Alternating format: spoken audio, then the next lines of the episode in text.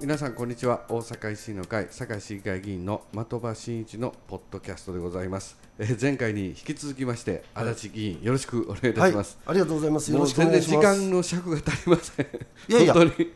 あのもう熱いトークでいやもう罰金2万円です僕から、も汗出てきました、えーありがとうございます今罰金2万円って何のこと言ってるか分かんないでしょ。 1000まで言ってありましたからね、あの先生呼ばわりする人は罰金と罰金いとうことでねえ。え私のあの事務所の内規ですから。だかはいはいら的場事務所にはまだ適用してませんから。あそうですね、1万円はですね、はいはいっていうか、これ、払うの、足立議員のあ方そうでですすけど、ね。 あすいません。はい。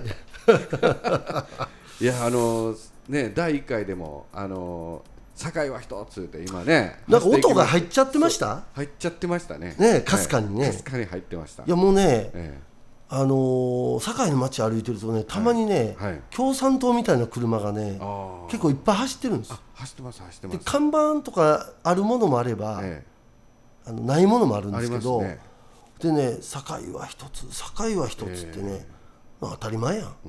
ねそうですね、いやもう本当僕ねあのけしかあれ結局あの堺は一つっていう車がこうマイクでやってるのは、はい。結局何都構想のこと言ってんのあれああのずーっとですね、ありがたいのかどうかわかんないですけど、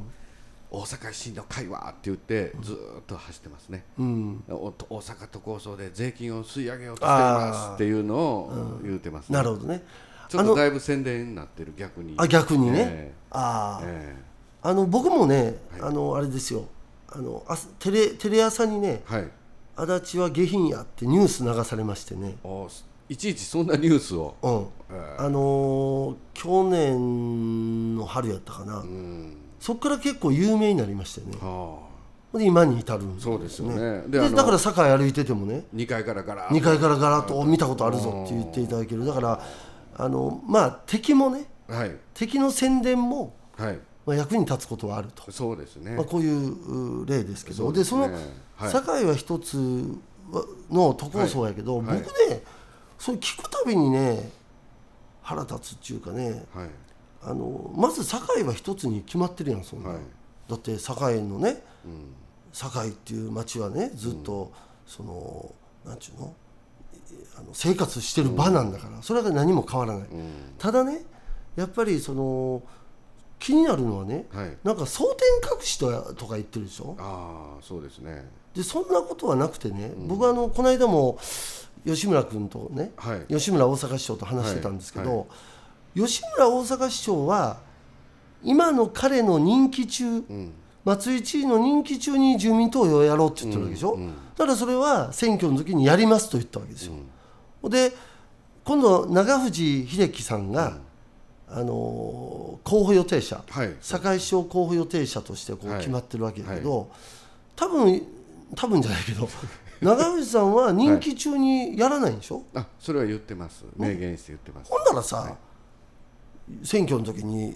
やりますって言ったゆあのっていうかその争点にしたらあかんやん、そうですね嘘つきになるやんそうですねそれこそ前回のポッドキャストで言ってたみたいにねはい僕らも嘘つきになってしまうからそりゃそうですやっぱり維新の会っていうのは任期っていうのをすごく大切にそうしでてますよねはいね任期中に何やるかという任期中にできることを公約する、そうですね任期中にできないことは公約しない、うんこれはこの7年8年一貫してはい言ってきたことだそうかでらす僕は当たり前のことだと思うんですけどそうでね逆に彼らは何なんかやりたいんですかね実はまああのなんかチラシに書いてるのはですねまず堺は皆さん2つか3つに分断されますっていうふうにチチラシに書いてますねであとはその堺の税源を吸い上げられるんだとかまあそういうようなことで危機を煽ってるっていう多感じすね分あれでしょ、あの結局竹山陣営は、実績が8年間の実績がないもんだからうん他に言うことないんちゃそう逆に言うとですね、これ2期目で3期目挑戦なんで、う、うん、すごい実績をですねあのやっぱりもっとアピールしたいのになと思うんですけどねあればないんでしいやあょればやっぱりびアピールするべきでまたねなんか知らんけどつ今度この4年間で何かしますとか言ってるらしいんだけど、大体8年間できなかったことが次の12年間っていうかあと4年でできるわけないんですよ。そうですねであとはね財源の確保うんうんを、あのやっぱり明記してないんですねあなるほどね。ええだから長藤があ長藤君がね、えっと候補予定者が予定者がね、あのー言ってるのはやっぱり財源を確保するために、まあ、どういった改革していくのかというところがねやっぱり竹山さんと違うところ、そうですよねだからそのやりあれやりますこれやりますだけ書いてきてだから本って当いうにのはねちょっと違うんじゃないもかというう大阪の大阪府でずっと橋本改革とかを見てきてくださったはい松井改革を見てきてくださったまた隣で吉村改革を見てくださっている堺市民の皆様はね、もうそういうのに騙されへんのちゃういやそうだと思うんですよ僕ね、あの安易なことは言えないですけれども、大阪市も橋本さんが市長になる前、うん平松さんがやってて、もう大変なことになると、大阪がえらいことになってまうと言ってましたけどそれからどうなんかと、ね別に大阪からもうえらいことになって出ていくわいう人もそんなそんなことにもなってないしむしろ良くなってるわけで逆にねね、住民サービス上がってるわけで大阪はね本当に良くなってますよ良くなってますよねこれ多分あの、えー大阪に通勤されてるねあ南区多いんですよね的場さんの地域は多いよね、多いんですだから大阪市内に通勤されてる方はその大阪の、えー活況というかね、はいそういうまあまあ、だいぶひどかったからかつてがね、経済も、それからそのいろんな市役所も、だからその変化は実感していただいてるんじゃないかそうですな天王寺もあんな天芝綺麗になってですね、あんな天王寺とか結構ね怖くて、ねなかなか行かれなかったところも綺麗になってます、そうなんですよ、えだから、あのー特にね、はい僕はあの橋本松井改革吉村改革っていうんだけど橋本さん松井さんが大阪府市で直面した彼らがあの選挙で通った時の負の遺産、太田府政とかもねこれひどかったんですよ。あの積み立てとかないといけない将来の返済のためにつ積み立てとかないといけないお金を6000億円規模、はい6000億円ですよ、これ穴が開いてたのを取り崩してね取り崩か勝手に崩したらあかんもそこからんをもう勝手に取ってきてね取ってきてねえ でもうそのそういうう使ったらあかんもんを取り崩してそれもつきもうそこをついてたわけですよ、橋本さんが知事になった時は、いやだから橋本さんよく泣かずにこれややりあ泣い たなえそんなこと言われ橋本さんな泣くいやいやいやいや泣いたやん一い回、やいやありましたねはいあ僕橋本さもんニュースで見ましたけもうどそれはね僕この数字、国会でも何回か取り上げたんですけどね、で高市前総務大臣が認めましたあこれは太田さんが知事の時代の大阪と比べて、あはい橋本さん松井さんが知事になって財政はありましたね良くなっったんですとはい言うてこはれりねまし僕たねあのえ本会議場で総務大臣に言ってもらったんですよえはいでそれ終わってからねはいあの総務副大臣が僕の地元のね原田健二さんなんですよはいで副大臣にもう一回同じこと言ってみたら言わないんですよおー地元のことは地元でってお前はバカかとあ出た いやいやいいですいいですだからね、はい僕はほんま許さないですよ、はああいういはいまあちょっと、はいあのありがとうございます僕の地元のことはまた地元いろいでろやりますけいえいえいえいどえだからあのあ時間ある大丈夫ですよでちょ財政の話もうちょっとやりましょうよはいそうですねあのねはいだから大阪府と大阪市がはいこのごこの5年7年ではい大変なその財政えーをまあ良くしてきている大阪市ははい7500億円のはい借金を減らしてるんですようんねはいで堺市はあー5年間で1000億円も増えてるんですはいねはいでこれを言うとね、はいあのー共産党のアホがねはい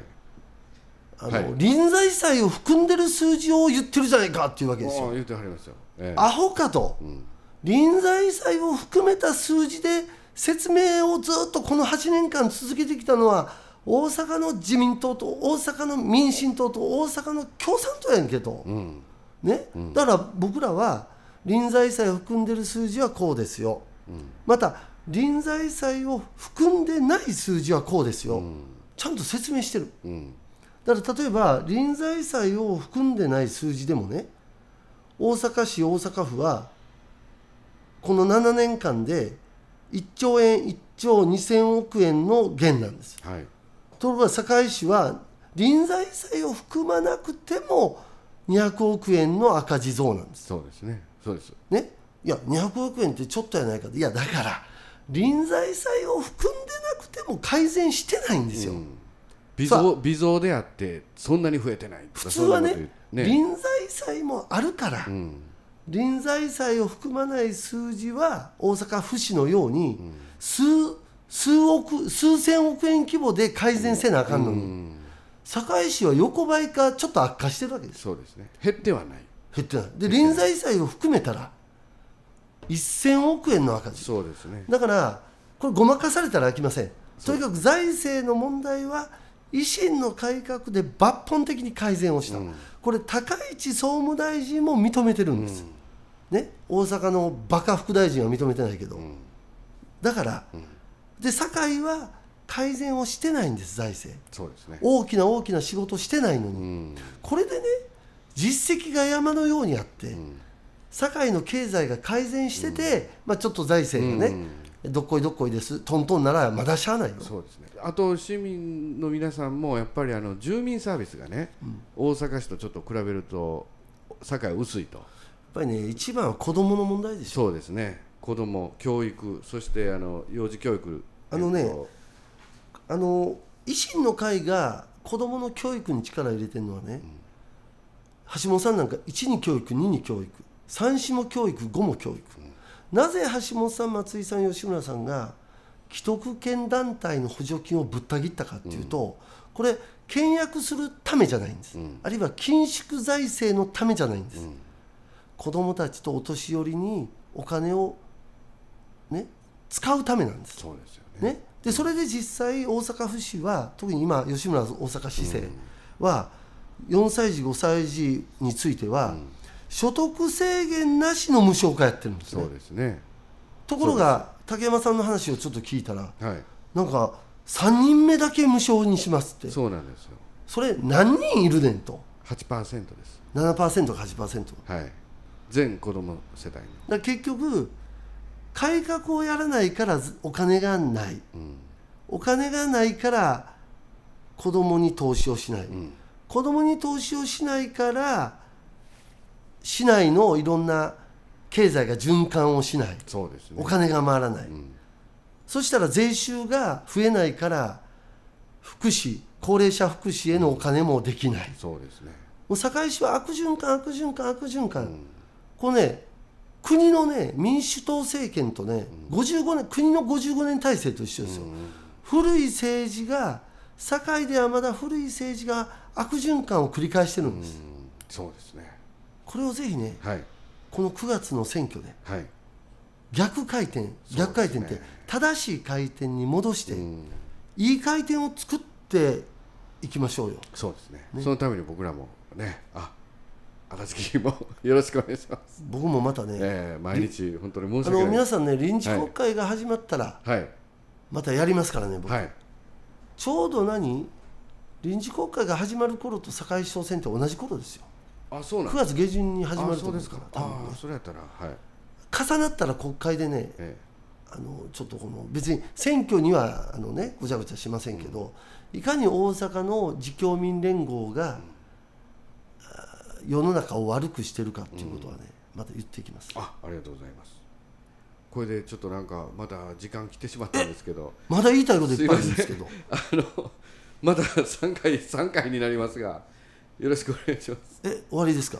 あの第2回ははいこの辺で、わかりまましたたあの視聴者視聴者ちゃんは 何だっけツイッターの方からの質問もちょっじゃあとあるみたいなんでもう一回出してくれ、はいもらいいただ きすみまますせん申し訳ないありがとうございまはす、いこちらこそ皆さんありがとうございままたす第3回足立康史に出て的いた場だきます議員のポッドキャキャストお願いしまはす、いよろしくお願いしますありがとうございます